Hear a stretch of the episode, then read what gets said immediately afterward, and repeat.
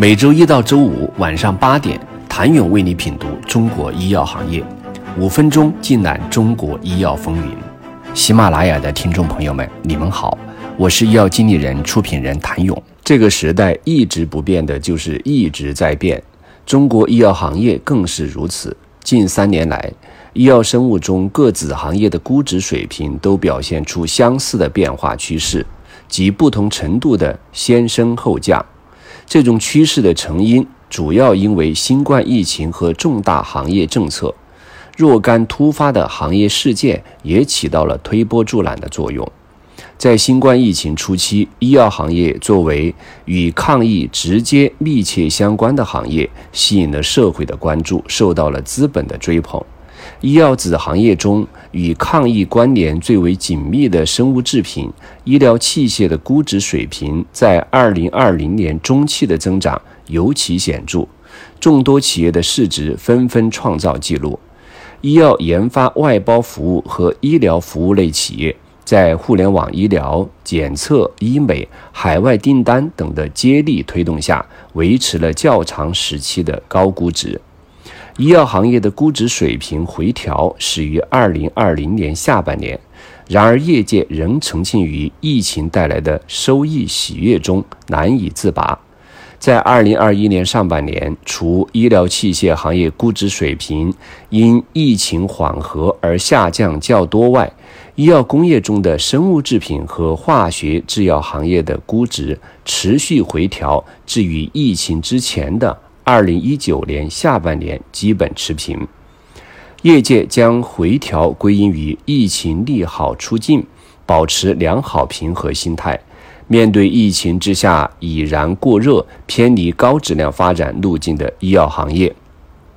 政策层面。从能够代表行业创新水平、资本参与度较高的创新药行业入手，适时引领行业走向高质量发展的正确路径。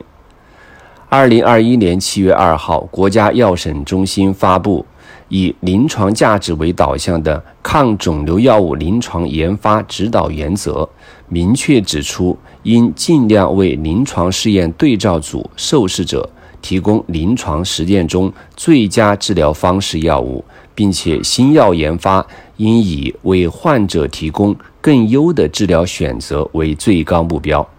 此项政策在中国创新药行业掀起了惊涛骇浪，深刻改变了国内创新药从立项到临床的研发思路。创新药的显著临床价值是其较高商业价值的根基，以临床价值为导向开展研发理应成为行业共识。但是，中国药企和资本因过分急切追逐商业价值而偏离了这一理念。按照创新层级从低到高的顺序，创新药包括三类：Me Too，是针对已确定的靶点和作用机制。规避已有药物专利，研发具有不同分子结构而疗效相似的创新药。Me Better 是通过深入的研究和筛选，开发疗效更优或最优的迷途药物。First in Class 是针对未确证靶点或老靶点新机制研发具有全新分子结构的药物。在二零一五年药监政策改革之前，国内政策、人才、技术、资本这四项创新生态要素均不具备，国内罕有严格意义上的创新药研发。二零一五年之后，日渐完善的创新生态及仿制药集采降价，推动制药行业转向创新。多数药企和资本选择自主研发或授权引进风险较低、研发较快的迷途药物。在药监部门加速审批程序之下，国产和进口创新药获批数量均快速飙升，而其中大部分为迷途药物。渐次获批的国产和进口迷途药物面临以国家医保谈判为主的市场准入。竞相降价以抢占有限的市场空间，这客观上改善了创新药的可负担性和可及性，有助于满足临床需求。然而，络绎不绝的 Me Too 药物竞争有限的研发资源和市场空间，在推高成本的同时降低了收益。按照风险与收益匹配原则，迷途药物的较低风险理应是较低收益，而不是部分药企和资本预想的较高收益。迷途药物市场表现与预计的差距，导致创新药行业估值水平走低。想了解中国创新药行业逻辑有哪些变化，请你明天接着收听。